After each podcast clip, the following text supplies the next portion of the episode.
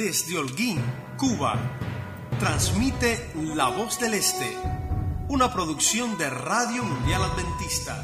Con un mensaje de esperanza para cada ciudad, amor para cada corazón y paz para cada alma.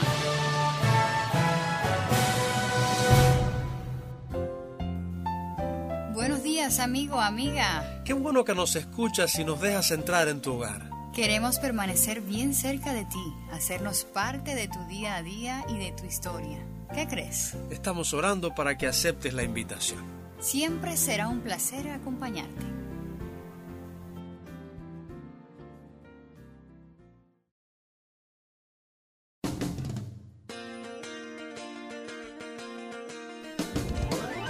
La vida es un viaje para disfrutar. Pero antes, rellena tu mochila con sabiduría, Servicio, astucia. mucho amor. Invita a Jesús para que sea tu compañero de viaje. Esta tiene que ser Tu mejor aventura. Hola conquistadores, ¿qué tal muchachos? Hoy estamos compartiendo algo que en tu vida y a la mía traerá conocimiento, armonía y abundante paz. Hablo de un libro único y especial, la Biblia, en la que podemos encontrar miles y miles de tesoros espirituales o verdades que nos cambiarán. En la Biblia, la historia del amor de Dios en el libro de Juan, capítulo 3 y verso 16, nos dice, Porque de tal manera amó Dios al mundo, que dio su único Hijo, para que todo el que cree en Él no perezca, sino tenga vida eterna. El mensaje de toda la Biblia es que Dios nos ama tanto que hace y hará todo lo posible para que volvamos a estar junto a Él.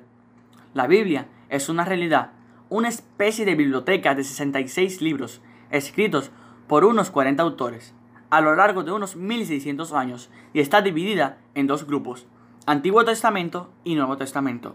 El Antiguo Testamento se escribió antes del nacimiento de Jesucristo, en el que podemos encontrar cuatro clases de libros, los libros históricos, de leyes, poéticos y proféticos.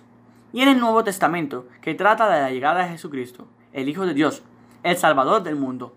En este encontramos cuatro clases de libros. Relatos históricos de Jesús, relatos históricos acerca de la iglesia, libros de enseñanza y libros de profecías.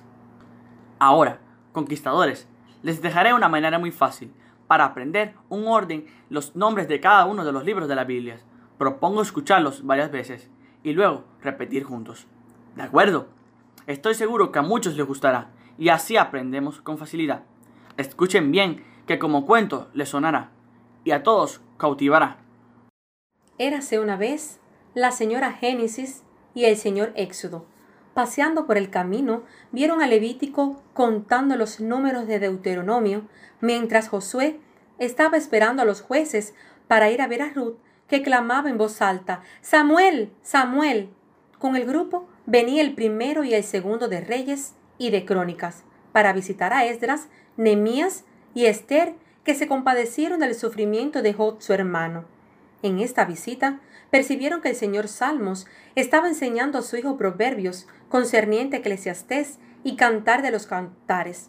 Curiosamente, esto coincidió con el tiempo en que Isaías y Jeremías estaban sumergidos en lamentaciones por causa de Ezequiel y Daniel sus amigos. Por ese tiempo, Oseas y Joel no estaban cerca. Tres días después, Amós, Agdías y Jonás viajaban en el mismo barco con Miqueas y Nahum para Jerusalén, mientras Abacut visitaba a Sofonías, a quien presentó a Geo, un amigo de Zacarías, cuyo primo era Malaquías. Inmediatamente conocemos la nueva tradición. Mateo, Marcos, Lucas y Juan se envolvieron con hechos y con los romanos que se comportaban como los corintios y eran influenciados por los gálatas. En el mismo tiempo, los efesios percibieron que los filipenses estaban próximos de los colosenses y sugirieron a los tesalonicenses que vieran primero a Timoteo, que había ido a casa de Tito para enseñar a Filemón, su hermano más joven, a leer y a enseñar a los hebreos. Al oír esto, Santiago pidió a Pedro que le explicara la primera, segunda y tercera carta de Juan, que se las iba a enviar a Judas para que pudiera interpretar la revelación de Apocalipsis. ¿Les gustó, muchachos? Estoy seguro que sí. Recuerda, tú eres un conquistador. Cuando aprendas por orden el nombre de los libros de la Biblia, se hará más fácil estudiarla y podrás descubrir muchos tesoros. Leerla es un desafío, pero te invito a que lo hagas. Sus preciosas verdades, sus abundantes tesoros espirituales llenarán tu vida de gozo, amor y mucha paz. Soy Kenneth David Montes de Oca y estoy muy feliz de haber pasado este tiempo con ustedes. Te esperamos. Hasta la próxima.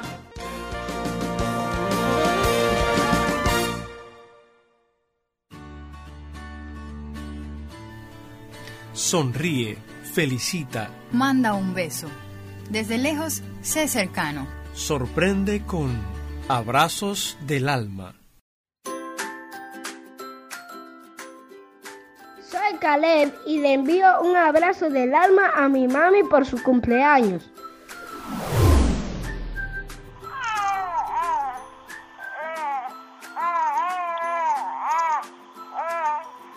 Feliz cumple, abuelita Xiomara. De bebé Caleb. Muchas felicidades.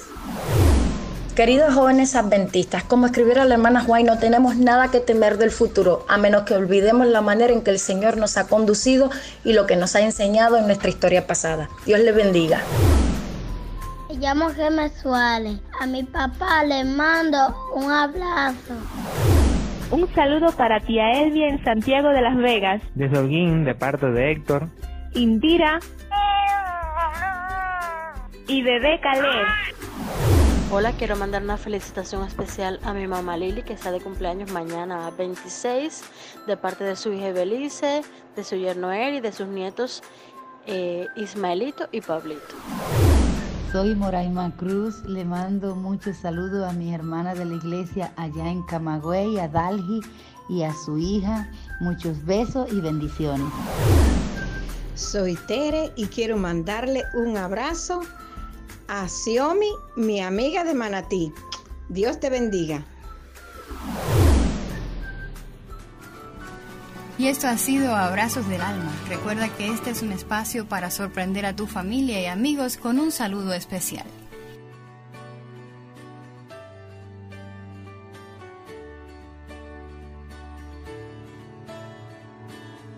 Mantén a distancias largas tu amor de distancias cortas.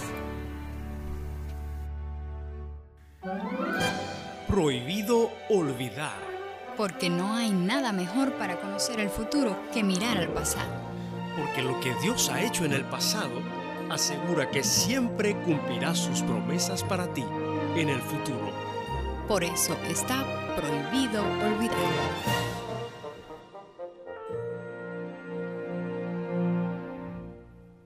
Hola amigo, Hola amiga, bienvenido a nuestra cita semanal. Donde una fantástica historia siempre nos aguarda. Quiero compartir con ustedes tres milagros, Un sueño profético una oración contestada, y un regalo inesperado. todos con un mismo propósito. En el corazón de la historia está el poder obrador de milagros de nuestro Dios. Regresen conmigo a mucho antes de que cualquiera de nosotros haya nacido. E imaginemos que estamos en Australia, en la gran ciudad sureña de Melbourne, donde se celebra la sección anual de la Conferencia Australiana. Debemos tener un colegio aquí. La escuela debería estar situada en el campo, y la verdad y principios de la Biblia deberían ser básicos en toda instrucción. Pero, ¿cómo podemos mantener un colegio aquí con tan solo 500 creyentes? Es una empresa difícil y muy cara y no tenemos dinero para ello. Pero eso era lo que necesitaban, un colegio. Así que decidieron confiar en la providencia de Dios y comenzar a buscar un terreno. Y pocos meses después lo encontraron. Costaba cinco mil dólares. Así fue como varios obreros tomaron un tren para ir a inspeccionar el lugar. Durante el viaje, una miembro del grupo contó un sueño que había tenido varias noches antes. Durante el sueño, ella fue llevada a una parcela. El terreno estaba cubierto con bosques espesos. Se vio a sí misma y a su grupo caminando a través de los bosques. Al hacerlo, llegaron a un pequeño claro y allí se encontraron con un surco. Cuando parecían estar mirando el surco, dos de los hermanos vinieron a la escena y dijeron Esta no es buena tierra. El suelo no es favorable. Entonces, Un ángel que estaba parado cerca del surco dijo Falso testimonio ha sido presentado sobre esta tierra. Dios dispondrá una mesa en el desierto, pues la tierra cederá su fruto para beneficio del hombre. Cuando ellos llegaron a la propiedad, comenzaron a inspeccionarla. Pronto llegaron a un pequeño claro y cerca del centro vieron exactamente un surco nítidamente hecho que había sido labrado. No había huellas de carro ni marcas de caballo, solamente el surco corto, recién arado. Entonces expresaron que la tierra era arenosa y amarga y que no valía prácticamente nada. Todos los que habían escuchado el sueño que relató la hermana White se miraron atónitos. Ciertamente el Señor nos ha guiado a este lugar. Este es un milagro de Dios. Y esa noche votaron que comprarían el terreno para situar allí el colegio en Australia. Pero al día siguiente, cuando los obreros se reunieron para la oración, algunos se tornaron indecisos. No estaban seguros de que la decisión correcta había sido tomada. Entonces le pidieron a Dios una prueba de su favor. Fue así como la hermana White decidió orar por la sanidad de un activo miembro de la comisión que estaba afectado por tuberculosis y se enfrentaba con la muerte. Y, milagro de milagros, inmediatamente el pastor fue completamente sanado y vivió cincuenta años más. Cuando los obreros presenciaron ese milagro, se sintieron seguros de que Dios los había dirigido en su decisión de comprar el terreno para el colegio. Ya habían elegido el terreno, pero no tenían el dinero para pagarlo, solamente su confianza de que, si la obra provenía de Dios, Él proveería los recursos que necesitaban. Un día, el matrimonio de los Lindsay, junto a su hija Ana, fueron a visitar la nueva escuela que había sido construida en Corangon. Quedaron tan impresionados por lo que vieron que tuvieron la certeza de que la mano de Dios estaba dirigiendo aquel proyecto. Ana Lindsay, movida por el Espíritu de Dios, dijo Le un regalo de cinco mil dólares a esta empresa justo lo que hacía falta para pagar el terreno, y así se inició un colegio cristiano en Australia. Dios obró en su favor a través de tres milagros. Un sueño, una oración y un regalo de amor. Esta historia representa un triunfo de fe y providencia. No necesitamos tener grandes recursos o dones para poder realizar grandes obras en favor de Dios. Lo principal, querido joven, es colocarse en las manos de Dios con oración y fe, con la disposición de escuchar su voz y obedecer su palabra. Recuerda que la victoria no se obtiene con espada y con fuerza, sino con el poder que proviene del Espíritu de Dios. Y con esta historia ya nos despedimos por hoy. Yo soy tu amiga Beatriz Reyes y me acompañó la pequeña Erika Rojas. Y te esperamos justo aquí en nuestro próximo encuentro, donde siempre tienes prohibido olvidar.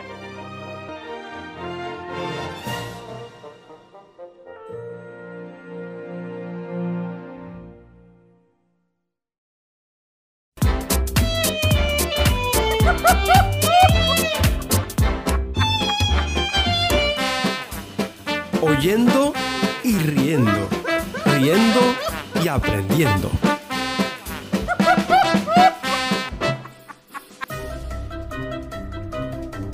Dos amigas se encuentran una tarde y entre los tantos temas de conversación surge este. Ay, chica María, que yo no sé qué me voy a hacer con estos hijos míos. Me voy a volver loca en esta cuarentena es que nada les satisface. Muchacha, pero Felicia, la gelatina, mi amiga. ¿Qué tú crees de la gelatina? Ay, chica. Gelatina. Yo no me acuerdo de la gelatina. Yo me acuerdo de la Y, de la I latina, pero de la gelatina. No, chica. El día que dieron eso de la G latina, yo no debo haber ido a la escuela.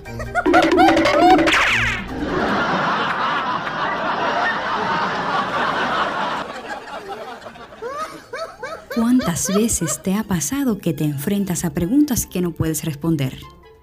Tampoco quiere decir que tenemos que saberlo todo en la vida.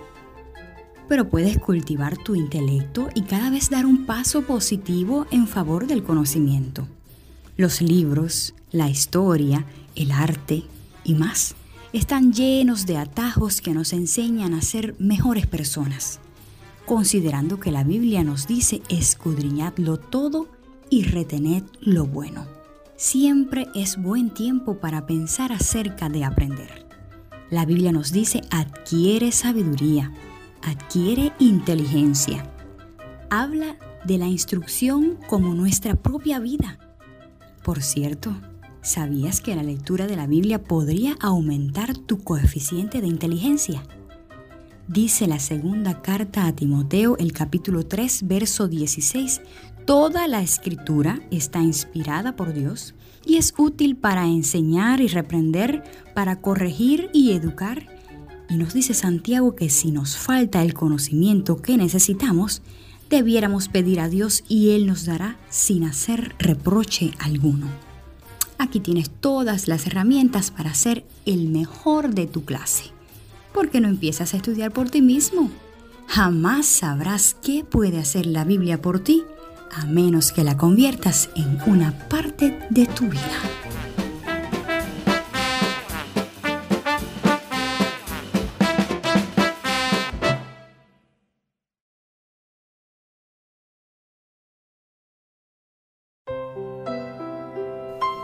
A solas con Dios. Un momento para abrir el corazón y confortar el alma. Porque el Dios que escucha recompensa siempre a todo el que lo busca. Padre amante que estás en los cielos, en esta hora estoy pidiendo el perdón por nuestros pecados y te ruego que seas con todos los niños, adolescentes y conquistadores en todo el mundo. Te ruego que hasta ellos lleguen tus bendiciones y cuidados y que podamos mantenernos firmes y fieles a ti. En el nombre de Jesús, amén.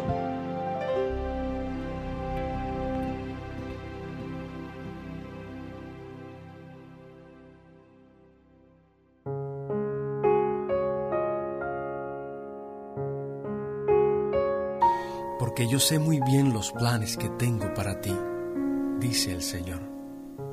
Planes de bienestar y no de calamidad, para que tengas un futuro y una esperanza.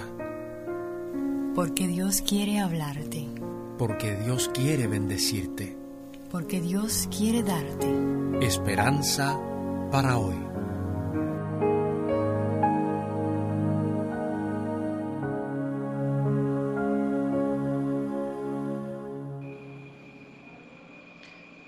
¿Alguna vez te compararon con un animal? Ya se fijaron que los cubanos tenemos una forma bien interesante para nombrar a aquellos que creemos que son superhéroes. Ese es un caballo. Es una fiera. ¿Qué, qué forma tan eh, única tenemos para decir que alguien es súper bueno en algo? Caballo, animal. ¿Te han dicho animal alguna vez? ¿Alguna vez te han llamado así? Animal. Casi siempre cuando lo hacen es para ofender. Sin embargo, yo quiero ahora invitarlos a, ver el ejemplo de dos animales en la Biblia que fueron mejores que nosotros. Animales mejores que los seres humanos. Sí. Así que muchachos, no dejen de prestar atención hasta el final. Porque yo quisiera que ustedes al final puedan decir que al menos son mejores que estos dos animales que les voy a mencionar. El primero de ellos es muy famoso. Su historia está en el libro de Números capítulo 22 versículos 21 al 30. Y allí ustedes, si lo leen, léanlo en su casa, Números 22 versículos del 21 al 30. Si lo leen se van a dar cuenta que le estoy hablando de una historia muy famosa un ex profeta de Jehová que se convierte en alguien malo, Balaam, quien va montado sobre una mula porque va rumbo a una colina para maldecir al pueblo de Dios. ¿Qué le motivaba ir a maldecir a los israelitas? Dinero, riqueza, honra, bienes. El rey de Moab le había cegado con todas estas cosas. Sin embargo, en el camino, en el camino, La mula ve un ángel, siente temor, se detiene y él, lejos de hacer lo mismo, lo que hace es discutir con ella.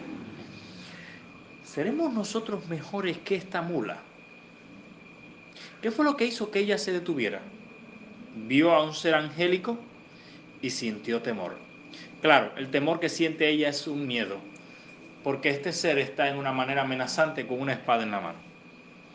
Pero cuando nosotros nos enfrentamos hacia la realidad de la presencia de Dios en el lugar en donde estamos, pienso cuando vamos al templo, donde se proclama la palabra, ¿sentimos nosotros temor reverente hacia el Dios a quien se adora en el templo?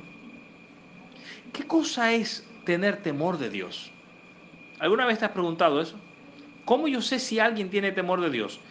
Pues les voy ahora a demostrar, les voy a enseñar a través de Levítico 19 y Levítico 25 qué cosa es tener temor de Dios.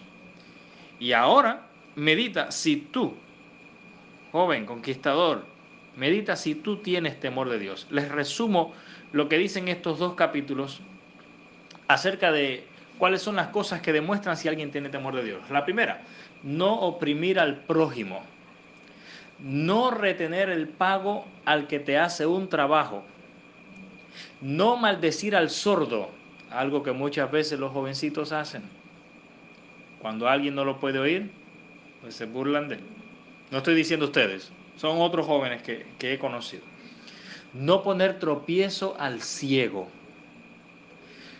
respetar a los que peinan canas, no prestar dinero a usura. O sea, cuando prestas dinero, no esperar que te devuelvan más de lo que prestaste. Eh, ¿Tienes temor de Dios? ¿Ya escuchaste? ¿Tienes temor? ¿Cuál es la recompensa del que teme a Jehová? ¿Qué yo gano haciendo estas cosas? Proverbios 22, 4 dice, riquezas, honra y vida son la remuneración de la humildad y del temor de Jehová. Chacho, riquezas, honra y vida. ¿Acaso no es eso lo que el ser humano busca en esta tierra? Riquezas, honra, tener larga vida. Pues Dios te lo está prometiendo. Solamente a cambio de que tengas temor de Él. Termino hablando de la mula con un dato curioso hablando de un pariente de él, su padre, el burro. Recuerden que la mula es la hija del burro con la yegua. Algo curioso, cuando Dios le dijo al burro, al pariente de la mula, que subiera al arca, este sin dudar al instante subió y se salvó de la inundación. A nosotros Dios nos está diciendo continuamente que aceptemos a Jesús que cambiemos nuestra forma de vida, porque quiere subirnos al arca de la nube que nos llevará a la patria celestial. ¿Ya obedeciste la voz de Dios? Y ahora te pregunto, ¿eres mejor que la mula de Balán? Y el segundo animal del que quiero hablarte es de del que está registrado en Jonás 1.17. Jehová tenía preparado un gran pez para que se tragase a Jonás. Y Jonás 2.10 dice, y mandó Jehová al pez y vomitó a Jonás en la tierra. Vamos a llamarle a este pez ballena, para que nos sea más fácil entender. Dios prepara una ballena que se traga a Jonás. Le dice, trágatelo. Y la ballena se lo traga. Y a los tres días, Dios le dice a la ballena, vomítalo. Y la ballena va y lo vomita. ¡Qué obediente! Y para que entiendas ahora este animalito, te voy a hacer esta pregunta. Si alguien te regala una pizza el sábado en la noche y cuando te la comes te obliga a que la vomites, ¿cómo te sentirías? Jonás era la pizza de ese gran pez. Y después de que se lo traga, Dios lo manda a que lo vomite. Bueno, si yo fuera esa ballena le diría, ay Señor, yo ahora que le está cogiendo el saborcito. No, pero tiene que botarlo. Cuando Dios nos da, nos alegramos. Y cuando Dios nos quita, bendecimos su nombre. Si cuando tú sales de tu casa al regresar te das cuenta que te robaron mientras estabas en la iglesia o en la tienda o donde quiera. O cuando llegas te das cuenta que la goma de la bicicleta se explotó. O el teléfono que acabas de comprarte se bloqueó y no tiene arreglo. La muchachita que te gusta se mudó para Hong Kong. Tu perro lo envenenaron. ¿Aceptarías todo eso como la voluntad de Dios? Muchachos, para recibir nosotros somos el uno, muy dispuestos y muy agradecidos. Pero cuando perdemos las cosas que creemos que Dios nos dio, estaremos tan dispuestos a agradecer de la misma manera en que tuvimos la disposición de agradecerle cuando recibimos. Decimos, gracias Señor porque te llevaste todo lo que me diste. ¿Alguno de ustedes ha orado así? Yo no he escuchado Mm, creo que ninguna oración diciendo, Señor, gracias por todo lo que me robaron. Queridos muchachos, aceptar la voluntad de Dios y obedecer es una decisión. Satanás nunca nos obliga a desobedecer ni a rebelarnos contra Dios. Lo que pasa es que Él nos estudia tanto, que sabe que llegamos a amar tanto las cosas, que si nos las quita, nos olvidaremos del Dios o nos rebelaremos contra el Dios que nos dio las cosas. Dos animales. Una mula que tiene temor, una ballena muy obediente. Y ahora yo te pregunto, ¿eres mejor que estos animales? Que el Señor te bendiga, el Señor te guarde, que prospere tu vida y que te llene de riqueza, de honra y de vida como resultado de ser obediente a la voz del Señor. El Señor te bendiga.